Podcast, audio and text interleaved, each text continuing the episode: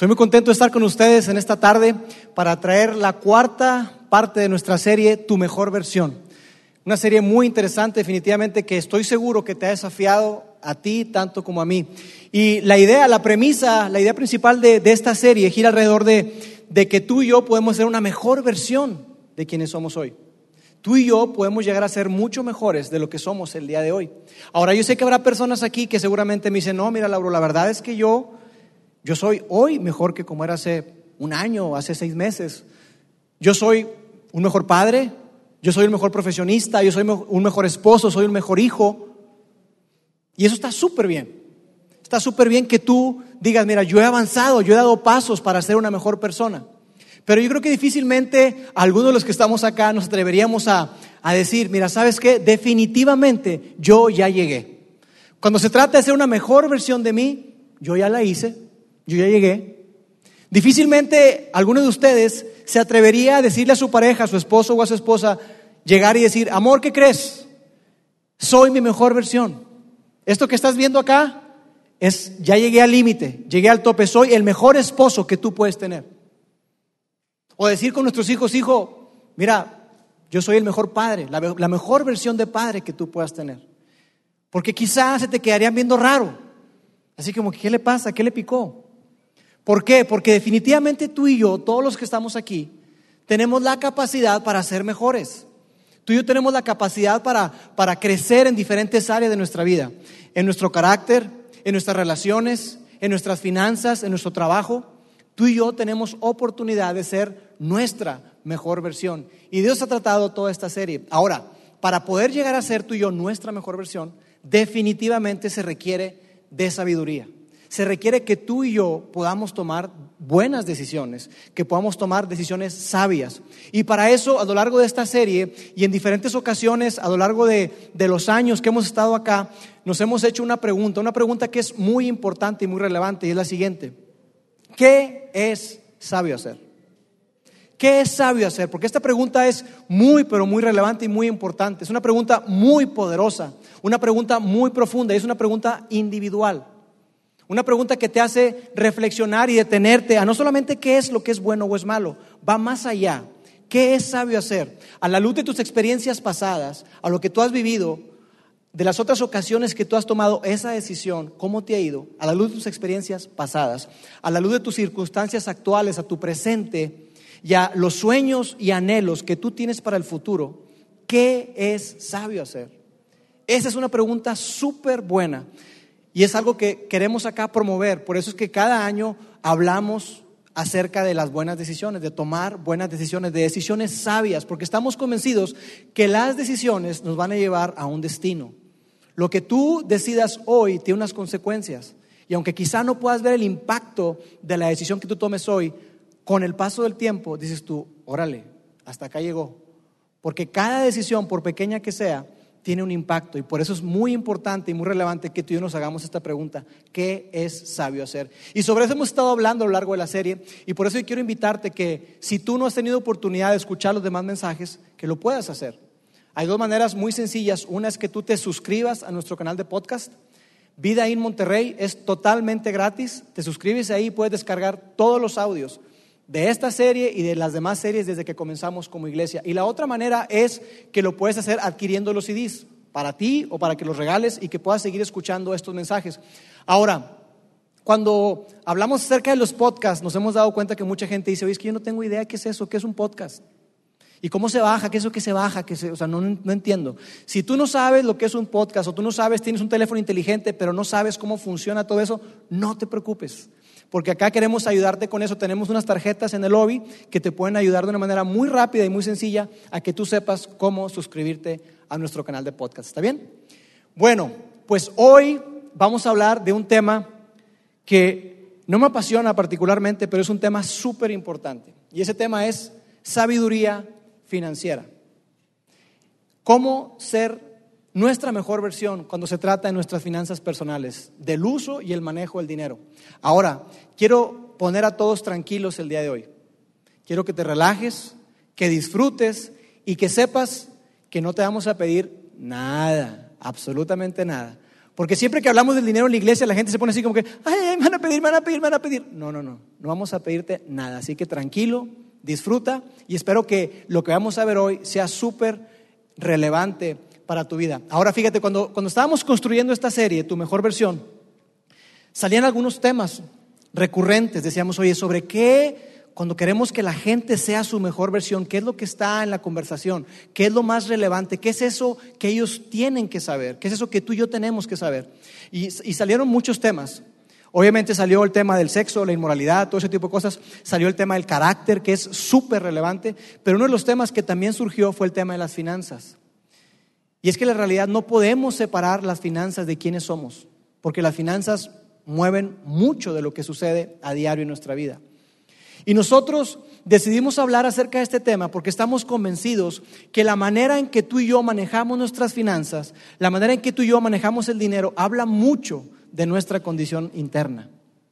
La manera en que tú y yo manejamos nuestro dinero habla muchísimo acerca de, de lo que hay dentro de nuestro corazón. Y el hablar de dinero también es muy relevante porque, mira, yo no podría decirte la cantidad de personas con las que yo platico eh, con las que tengo oportunidad de, conversar en diferentes circunstancias o situaciones. Y cuando hablo con ellos, solteros, casados, me doy cuenta que, que tienen broncas, que tienen problemas fuertes. Muchas veces las parejas tienen problemas muy fuertes y están de alguna manera vinculados, de alguna manera relacionados con este asunto de las finanzas personales. Y lo que yo me he dado cuenta es que muchas ocasiones la gente, cuando se trata de este tema y otros temas, está perdida. Ahora, ¿qué me refiero con estar perdido? Tú estás perdido cuando no sabes dónde estás, ¿no es cierto? Llegas a un lugar y dices, estoy aquí, ¿qué es o qué? ¿Dónde estoy? Estás perdido, no sabes dónde estás. Tú estás perdido cuando, cuando eh, no sabes en qué, hacia qué destino eh, estás yendo, hacia, hacia qué destino estás caminando. Tú estás perdido cuando dices tú, yo no sé dónde estoy, estoy en un lugar, pero yo no quiero estar aquí, yo quiero estar allá, pero no sé cómo llegar ahí. Cuando tú estás ahí, tú estás perdido. Ahora, ¿cómo se ven las finanzas? ¿Cómo se ve este asunto de estar perdido en las finanzas? Muy sencillo, y tú te vas a identificar con algunas de estas cosas. Si tú, el día de hoy, no sabes a dónde está yendo tu dinero, tú estás perdido. Si tú gastas más de lo que ganas, tú estás perdido. Si tú vives pagando el mínimo de la tarjeta de crédito, American Express, Visa, Mastercard, lo que sea, si tú vives pagando solamente lo mínimo, tú estás perdido. Si tú vives pagando solamente lo mínimo con respecto a las tarjetas del Palacio de Hierro, esas que te ofrecen en todos lados, la deseas, qué sé yo, si tú vives pagando solamente lo mínimo, tú estás perdido. Si vives con esos paguitos semanales cómodos, tú estás perdido. Si tú estás pagando hoy tu carro y lo que debes del carro es más de lo que tu carro vale hoy, tú estás perdido. Si tú tienes un sueño, un anhelo para tu futuro financiero, pero no tienes un plan, tú estás perdido. Por eso es que es tan relevante hablar acerca de esto. Porque todos nosotros en algún momento tenemos el potencial o estamos, estamos perdidos. Ahora, cuando se trata de las finanzas, la realidad es que en aquellas áreas donde hay que aplicar sabiduría, el área de las finanzas debería ser la más fácil.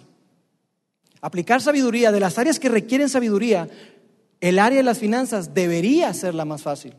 ¿Y por qué digo que debería? Porque, porque la finanza es algo muy tangible, es matemática básica, es dinero, sonante y contante, es algo sencillo, pero lo hemos complicado demasiado. ¿Y por qué digo que, debería ser sencillo también? Porque es muy, pero muy tangible. Hay entradas y hay salidas. Hay ingresos y hay egresos. Y al final del mes, tú llega dinero a tus manos y tú decides qué hacer con ese dinero. Tú decides en dónde colocarlo, tú decides en qué invertir, tú decides en qué gastar, pero nadie más, tú, tú decides. Por eso es que en teoría debería ser más sencillo. Porque a diferencia de otras áreas, el dinero es muy tangible. Hablando de otras áreas, de tomar decisiones y aplicar sabiduría en otras áreas, hay muchos factores, hay muchas variables que pueden ser consideradas como intangibles. Por ejemplo, si habláramos de la orientación vocacional, si habláramos de, de qué carrera elegir, qué es lo que vas a estudiar, o a qué te vas a dedicar, ¿no es cierto que hay muchas otras variables? Por ejemplo, mis pasiones, mis gustos, mis habilidades, mis dones, mis talentos, mis fortalezas, mi sentido de propósito, mi sentido de trascendencia, todo eso lo traes a la mesa para tomar la decisión qué vas a estudiar. Y hay un montón de cosas, si somos honestos, que son intangibles. Pero cuando se trata del dinero no es así. Cuando se trata del dinero es sencillo, es simple, pero complicado. ¿Cuánto entró? ¿Cuánto salió? San se acabó. Y fíjate que es curioso, pero en México, cuando hablamos acerca de, este tema, no nos está yendo muy bien. Cuando se trata de, de hablar de ser nuestra mejor versión en nuestras finanzas personales, no nos está yendo nada bien. Y yo no quiero pretender llenarte de estadísticas y cosas para convencerte de eso, pero quiero darte algunos datos nada más muy, muy interesantes. Uno de ellos es que del total de, de personas que hay en México, alrededor de 120 millones de personas, 118 por ahí es, es la cifra en la que estamos, del total de esas personas, poco más de 55 millones, poco más de 55 millones, es un poquito más de la mitad, menos de la mitad, perdón, 55 millones de esas personas son consideradas como población económicamente activa. Es decir, que están entre 15 y 65 años, están en edad de producir. Y, el hecho que, que, escuchemos 15 años como que ya surge un, cuestionamiento, no puede decir, oye, no, tan chiquitos trabajando. Pues hay, hay, gente que trabaja desde más pequeño. Pero la idea es que de toda esa gente, de, de los 55 millones de personas que están en edad de trabajar y de percibir un ingreso, más de 40 millones no ahorra nada. Cero. Cero. Entonces quiere decir que siete de cada diez personas no ahorra en México. Siete de cada diez no ahorra. Y de las tres personas que sí lo hacen, de las tres personas que sí están ahorrando, solamente dos lo hacen en forma sistemática. La otra lo hace a veces sí, a veces no, a veces sí, a veces no. Entonces fíjate qué, qué interesante esto. Y yo sé que quizá ahorita mientras me estás escuchando, tú estás pensando muchas cosas. Dice, no, es que este cuate no tiene ni idea de lo que yo gano. ¿Cómo quiere que ahorre? Si supiera lo que yo gano, diría, no, hombre, ¿cómo te ayudo? Sí, de verdad, porque es fácil conectar eso, es fácil pensar eso y decir, oye, ¿sabes qué? Es que yo no estoy en posibilidad de ahorrar porque, porque no, no tengo un ingreso suficiente. Pero quiero compartirte dos, dos fenómenos, dos cosas que nos indican que no necesariamente es porque nuestro ingreso sea bajo o que el ingreso de la gente sea muy bajo. Uno de ellos es la obesidad. La obesidad. México está peleando codo a codo, palmo a palmo con Estados Unidos por ser el país número uno en obesidad infantil al menos. Nos gusta competir con Estados Unidos. Entonces estamos mal. Tenemos un problema de obesidad grave en nuestro país. Y tú dirías, no, es que la obesidad está relacionada porque la gente tiene bajos ingresos. No, porque si vemos las cifras, vemos los estudios que se han hecho, te vas a dar cuenta en lo que la gente gasta. Y la gente en México está obesa porque come mal, porque compra mal, porque compra comida chatarra. Y la comida chatarra, por cierto, es la comida más cara del mundo. Cuando tú vas a comprar una bolsa de papitas, te venden aire. Y dices tú, oye, ¿dónde están las papitas? Ya se acabaron. Es caro, es caro.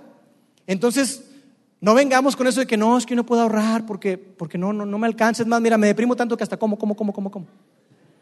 No, la obesidad es un indicador de que, de que no necesariamente la gente no ahorra o no maneja bien sus finanzas por un bajo ingreso. El otro indicador es las deudas de consumo. La gente cada vez está gastando más con sus tarjetas de crédito y está endeudada, endeudada y endeudada. Entonces, ¿qué es lo que pasa en México? Que comemos mucho y gastamos mucho. Comemos bastante y gastamos bastante.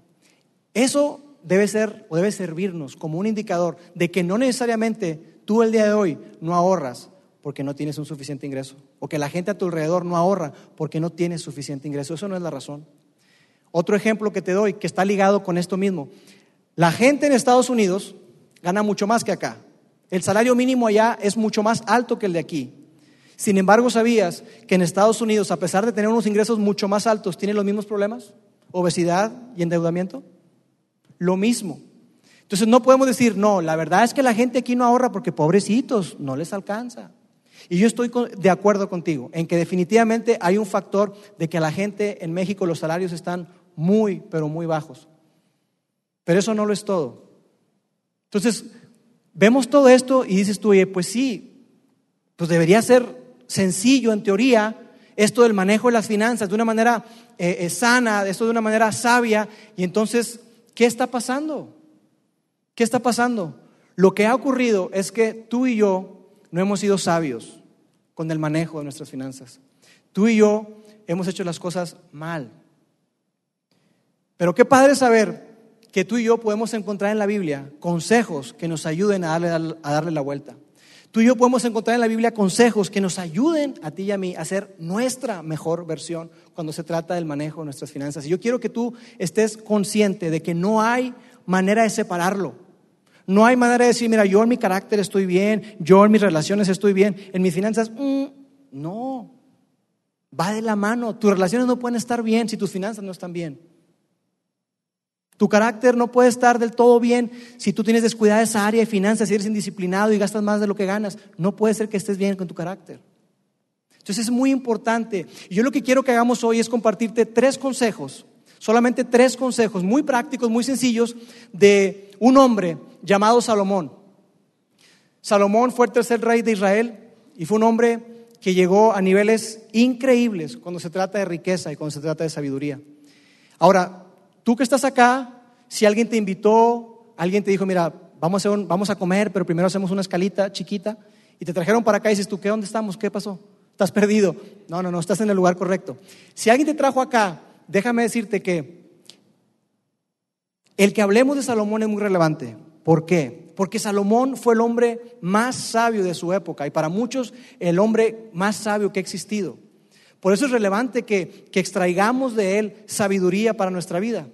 Y quizá alguien diría, bueno, está bien, sí, mira, para las relaciones, el carácter, Salomón, sabiduría, está bien, te la compro. Pero para las finanzas, Lauro, un hombre que vivió hace tres mil años, ¿me vas a decir que lo que él me tiene que decir hoy es relevante para mí? No, hombre, nada que ver. Era otra época. Pero Salomón, te digo, no solamente fue el hombre más sabio, sino fue el hombre más rico. Un hombre que administraba una riqueza impresionante. Entonces es muy padre que tú y yo el día de hoy podamos extraer sabiduría de él y es como si lo pudiéramos invitar aquí a que se sentara con nosotros y que nos estuviera compartiendo su sabiduría.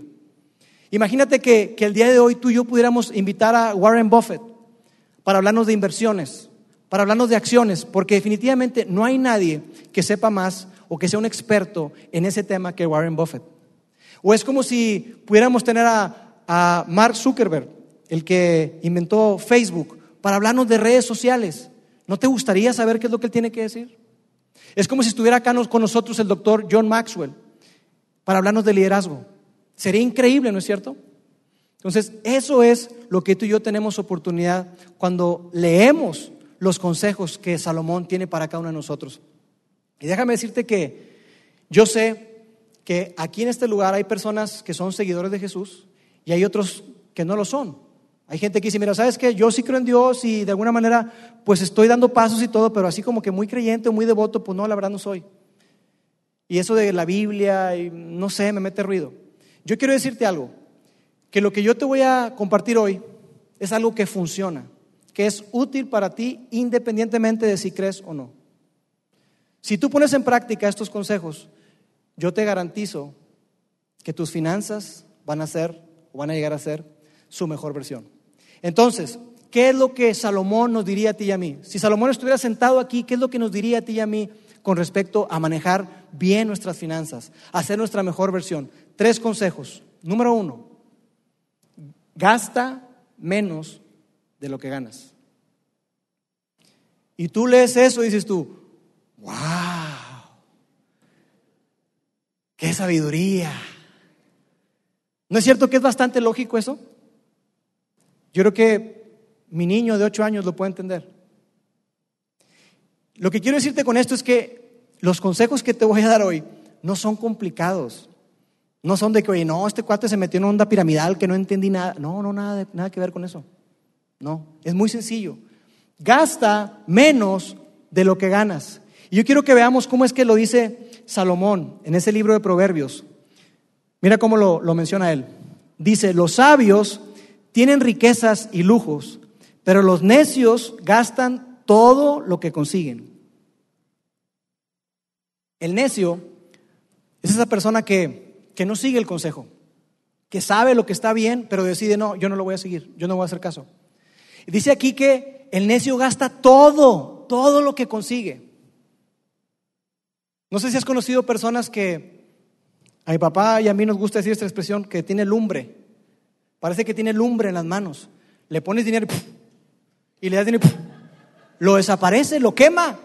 Y estoy, no te acabo de dar. Sí, ¿y luego qué pasó? No, ya no hay. ¿Cómo? Lo desaparece, parece que tiene fuego en las manos. El que es necio es así, gasta todo, absolutamente todo lo que consigue. ¿Qué es lo que haces tú cuando recibes tu cheque, tu pago? ¿Qué es lo primero que haces? Piensa, ¿qué es lo primero que haces? ¿Eres de las personas que, que llega, ya te pagaron o te dieron un bono, qué sé yo, y dice, mi amor, mi amor, vámonos a McAllen. Vámonos al centro comercial, me dijeron que Esfera está bruto, vamos ahí mi amor, pero no habíamos dicho que las finanzas, no, no, tú tranquila, vamos a ver, vamos a echar ojo nada más. ¿Cómo manejas eso? ¿Qué haces? ¿Qué haces tú con tu dinero? Y mira que Salomón está diciendo aquí, no está diciendo que, que no gastes. Salomón no está diciendo, eh, no gastes, no gastes, no gastes, no gastes, sean codos, sean regios. No, él no está diciendo eso. Él no está diciendo nada de eso, no está diciendo que no gastemos, él lo que está diciendo es, hey, cuidado, no te gastes todo, no te lo gastes todo. Tú y yo tenemos que decidir un porcentaje con el cual vivir. De hecho, tú ya vives con un porcentaje de tus ingresos. El problema es que quizás no lo sabes. Pero todos los que estamos aquí vivimos con un porcentaje de nuestros ingresos. ¿Lo sabes? ¿Lo conoces? Hay personas que, que viven con el 100% del porcentaje de sus ingresos. Todo lo que entra es todo lo que sale. Y hay gente que vive incluso más. No viven con el 100%, viven con el 110%, con el 120%. ¿Y tú cómo se puede? Claro, las tarjetas de crédito es eso. Puedes vivir con más. Y estás endeudado, endeudado, endeudado, endeudado, gaste y gaste y gaste y gaste. Entonces Salomón nos dice a ti y a mí que no gastemos todo lo que entra. No gastemos todo lo que entra, porque fíjate que cuando no definimos un porcentaje para vivir, un porcentaje de nuestros ingresos, la cultura nos, nos mete, nos encasilla en una manera de pensar con respecto al dinero. Si tú y yo no decidimos anticipadamente con qué porcentaje nuestros ingresos vamos a vivir, la cultura nos lo va a dictar a nosotros. Entonces llegan presiones, presiones sociales. Hoy es que fulanito trae tal reloj, ah, pues yo también. Oye, es que tal, tal, tal zapatos, ah, pues yo también. Nada más que fulanito gana mucho más que tú. No se puede. Entonces eh, la cultura nos, nos, obliga de cierta manera a pensar de esa manera y nos obliga también a que tú y yo nos hagamos preguntas, preguntas que son muy comunes, preguntas que seguramente tú y yo las hemos hecho, preguntas que son muy comunes, te repito, pero que no necesariamente son preguntas que estén correctas, son preguntas equivocadas. Preguntas como cuáles, Vas ahí a tu lugar favorito, ¿no? Yo sé que el de muchas mujeres es Costco. Entonces llegas a Costco, ¿verdad? Y por cierto, yo le digo a mi esposa, no me gusta ir a Costco, mi amor. Pero ¿por qué si es tan padre? No me gusta ir a Costco, porque cada vez que vamos a Costco sale filo, sale lumbre. De verdad, cada vez que vamos a Costco, las cuentas no son baratas, porque hay tantas cosas tan increíbles en Costco. ¿No es cierto? O en tu lugar favorito. Pero llegas ahí a, ese lugar y ¿qué es, ¿qué es eso que haces? Te haces preguntas muy comunes como esta. Oye, ¿y eso cuánto cuesta? Oh, mi amor, ven, ven, ven, ven, ven, ven, ven, ven. Ay, mi amor, vas a empezar. Ven, ven, mira, quiero que veas esto. ¿Qué es eso? Pues mira, es que es un electrónico y tú, ay, tú y tus electrónicos. Está padre. Y entonces, ¿y, ¿y, cuánto cuesta? No, la pregunta es, oye, ¿lo podemos pagar? Lo podemos meter ahí en el presupuesto, aquellos que manejan presupuesto, lo cual es súper admirable y así debe ser. Oye, lo podemos meter al presupuesto, ¿tú crees que si ajustamos aquí y allá? Mm, pues no sé, quizá. Otra pregunta que te haces, una pregunta muy común. Oye, ¿y, este, ¿y se puede pagar a, mensualidades esto? Y lo favorito, ¿a meses sin intereses? ¡Wow! No, sí, me lo llevo. Si, se, si, está a meses sin intereses, no, no lo llevamos, no hay discusión. ¿No es cierto que nos hacemos ese tipo de preguntas comunes? A veces ni preguntamos cuál es la tasa de interés. ¿Está a plazos? Porque nos forza, no, o nos fuerza a pensar que, que, que, que tú y yo podemos hacer que funcione. Y si puedo hacer que funcione, voy a hacer que funcione. Entonces, si, si tengo posibilidad de comprarlo, lo voy a comprar. Si, si, tengo posibilidad de sacarlo a plazos, lo voy a sacar a plazos, pero lo voy a sacar. Me lo voy a gastar. Son preguntas comunes, pero tú y yo no queremos ser personas comunes, ¿no es cierto? Yo estoy seguro que si yo me tomo un café con algunos de ustedes o con todos ustedes, si me tomo un café y empezamos a platicar de tus aspiraciones y tus anhelos, estoy seguro que tú no me dirías, mira, ¿sabes qué? La verdad, yo le he dado tantas vueltas a este asunto y, y cuando se trata de a dónde quiero llegar y todo, yo quiero ser una persona común y corriente. No, yo creo que la mayoría no respondería eso. ¿Sabes qué? Yo tengo sueños. Yo tengo anhelos, yo quiero llegar a, ciertos lugares, yo quiero lograr ciertas cosas. Tú y yo no queremos ser personas comunes. Por eso la pregunta no es si puedo o no puedo. La pregunta correcta es ¿puedo o no puedo? Eso no es la pregunta que tú y yo tenemos que hacer. La pregunta otra vez es ¿qué es sabio hacer? ¿Qué es sabio hacer? Con respecto a esto que quiero comprar, ¿qué es sabio hacer? ¿Es sabio que lo compre? ¿O no es sabio que lo compre? Esa es la pregunta. Salomón nos está invitando, nos está desafiando a ti y a mí a que cambiemos el chip y a que no gastemos más de lo que ganamos. Ese fue el consejo número uno. Consejo número dos, ahorra para el futuro. Ahorra para el futuro. Y quiero que, lo veamos cómo fue que Salomón lo, lo describe. Está en Proverbios capítulo 30, dice así. Hay cuatro cosas sobre la tierra que son pequeñas, pero extraordinariamente sabias. Las hormigas no son fuertes, pero almacenan su alimento todo el verano. Y yo creo que el que Salomón haya agarrado de la hormiga, un ejemplo es para mostrarnos a ti y a mí que algo tan pequeño, algo tan insignificante, nos muestra algo sumamente importante a ti y a mí y es el hábito de ahorrar. Salomón está diciendo, mira, la gente que no tiene el hábito de ahorrar es necio. La gente que no ahorra, que no ve para el futuro, es necio.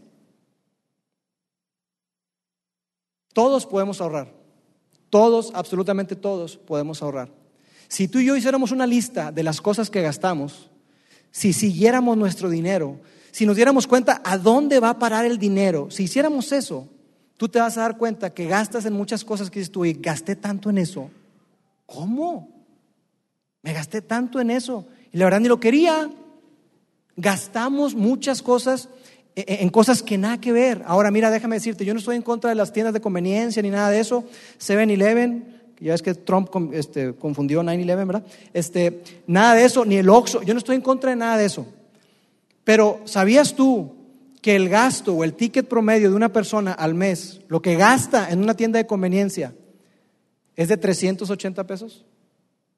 Y te estoy hablando no de, no de, de, leche, pan, huevo, no, no, no. Estoy hablando de café, de las canelitas, de los fritos, de, de eso.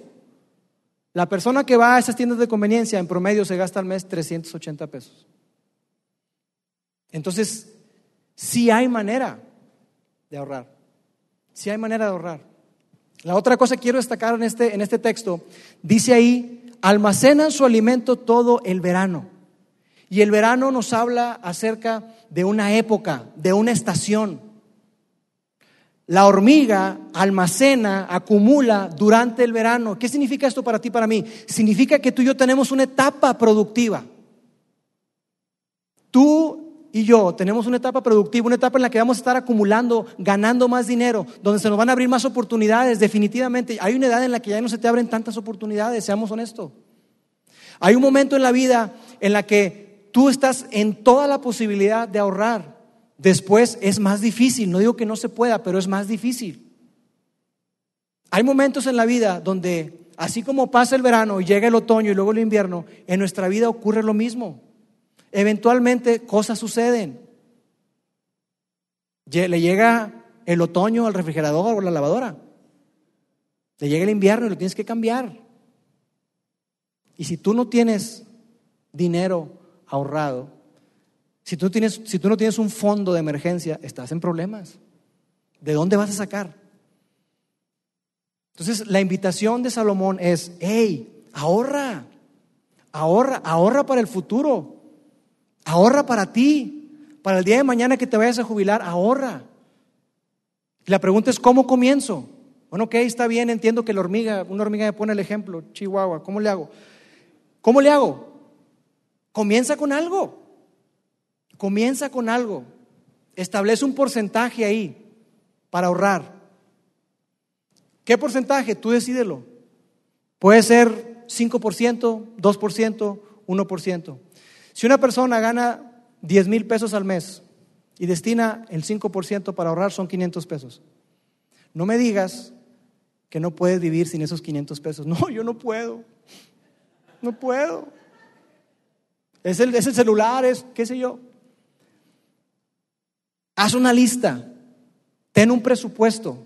La pregunta es, ¿qué es sabio hacer? Lo sabio es que tú tengas un presupuesto y que ahorres para el futuro, que sepas a dónde va tu dinero. Tienes que saber a dónde se está yendo. Cuando se trata del dinero, tú tienes que saber a dónde se está yendo tu dinero. Tienes que saberlo. Regístralo, destina un porcentaje y comienza a ahorrar para el futuro. Y el tercer consejo, el último consejo, es prioriza mejor. Prioriza mejor. Mira, todos nosotros tenemos un sistema de prioridades cuando se trata del dinero. Todos nosotros tenemos una manera en que le damos uso a ese dinero. Hay categorías, tenemos diferentes categorías.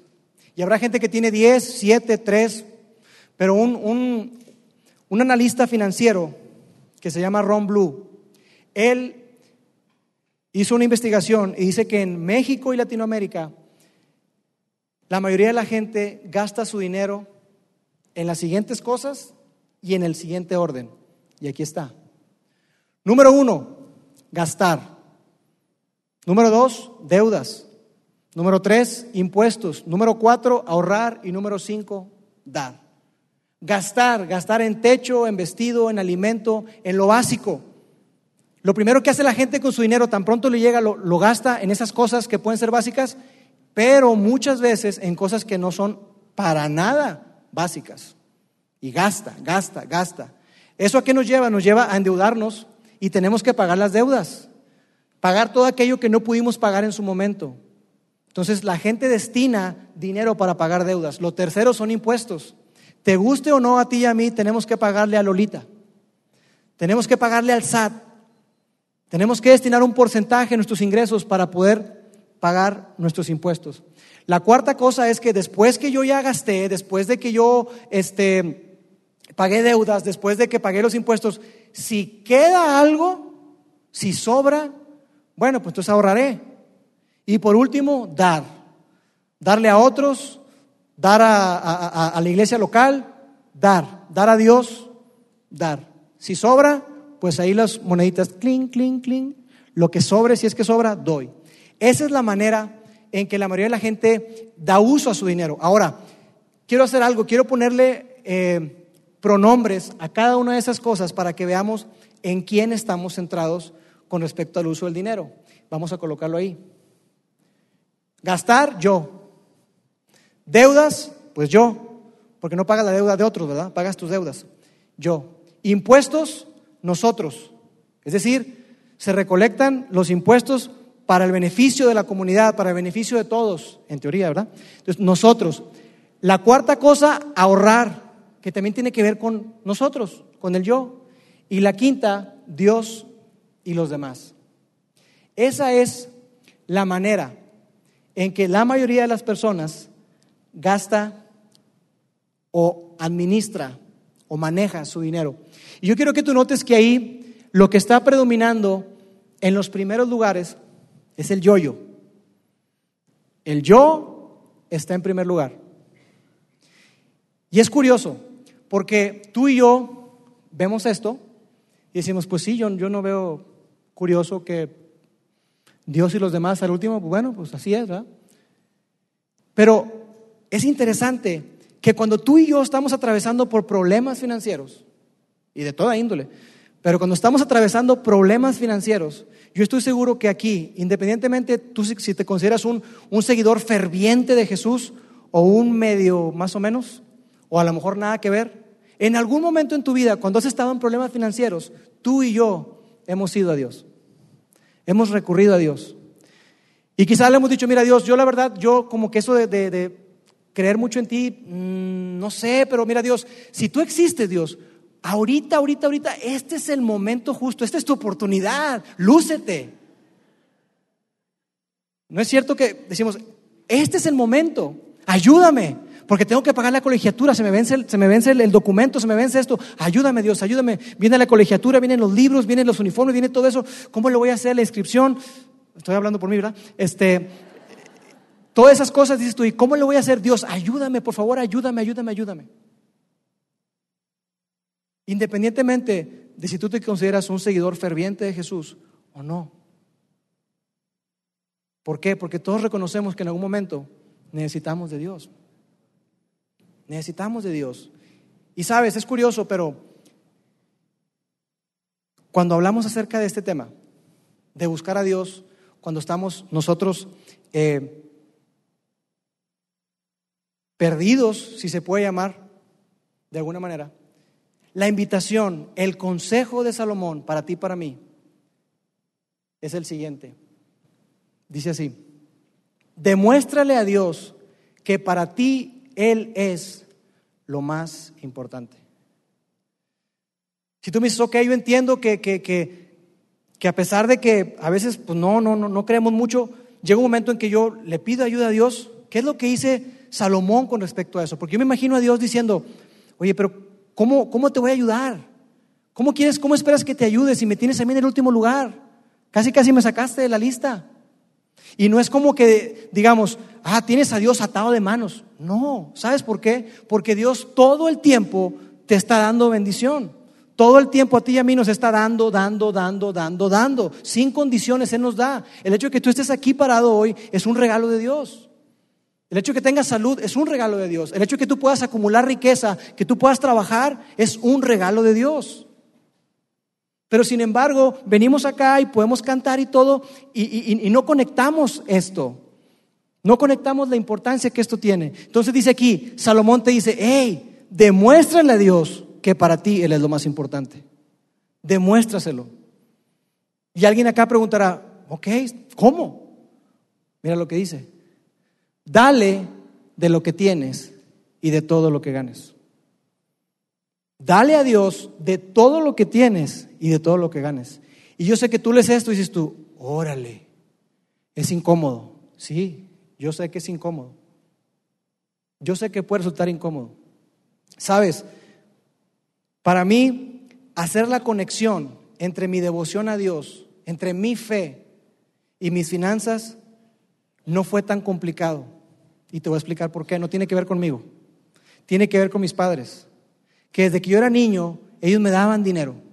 Me daban dinero cada domingo y me daban para la ofrenda. Me decían, tome, mijito, esto es para usted, esto es para la ofrenda, ¿eh? Tenga, mijito, y no se le va a olvidar para, dar para la ofrenda, ¿eh? Siempre nos enseñaron así a mis hermanos y a mí. Entonces para mí lo vi normal.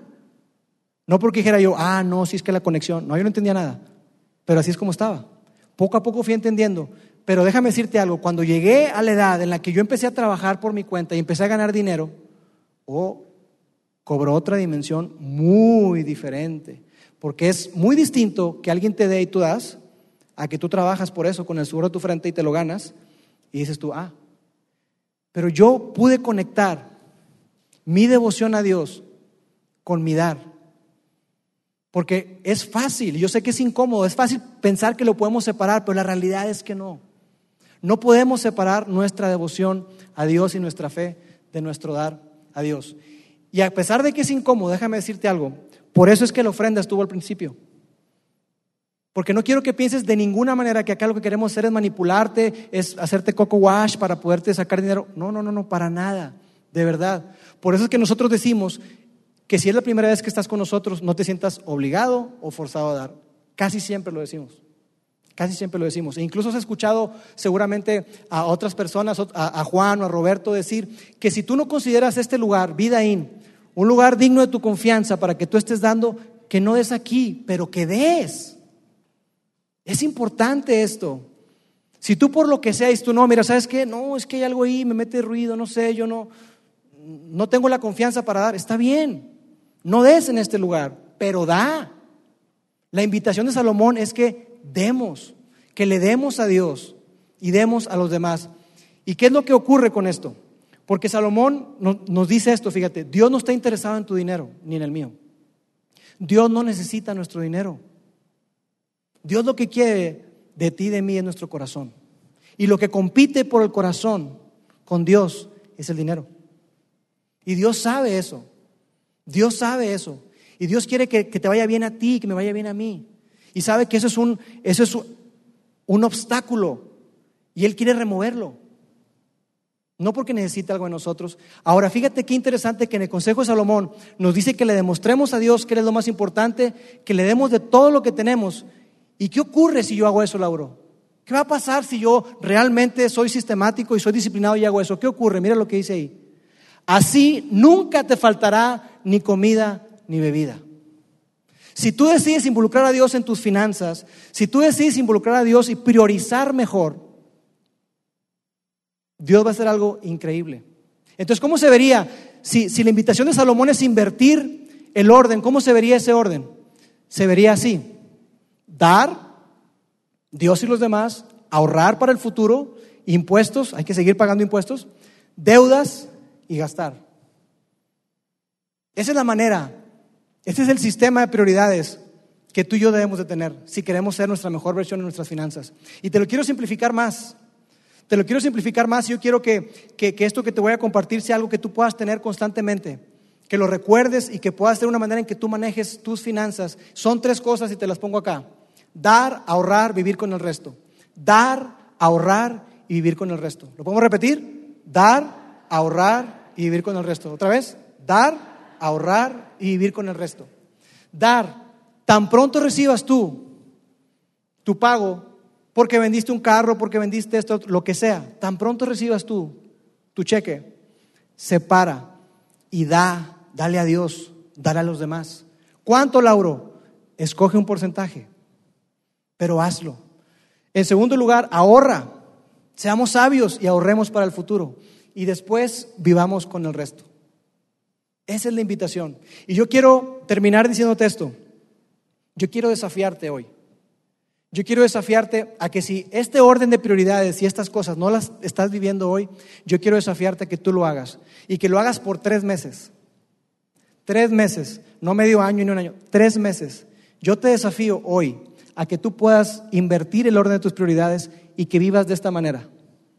Yo espero que Dios me dé vida y estar aquí en tres meses y yo quiero que vengas y me cuentes cómo te fue, a mí y a toda a la gente del equipo, porque estoy convencido, no porque lo diga yo, sino porque Dios lo dice, que si tú pones a Dios en primer lugar, Él te va a bendecir increíblemente y Él se va a encargar del resto, de todo lo que tú necesitas. Nunca te va a faltar absolutamente nada, porque Dios no quiere tu dinero, Dios quiere tu corazón. Si tú haces eso, tú vas a llegar a ser tu mejor versión. Padre, gracias porque Tú eres un Dios increíble, un Dios que nos ama, un Dios que, que nos invita a confiar en ti constantemente. Y una manera en que lo podemos hacer de una manera muy tangible es con la manera en que manejamos nuestros recursos. Gracias porque todo viene de ti. Gracias por los consejos que encontramos en tu palabra. Quiero pedirte para que tú nos des mucha sabiduría para ponerlo en práctica y que todos los días, cada vez que recibamos dinero, podamos tener esto de dar, ahorrar y vivir con el resto. Te amamos Dios en el nombre de Jesús. Amén.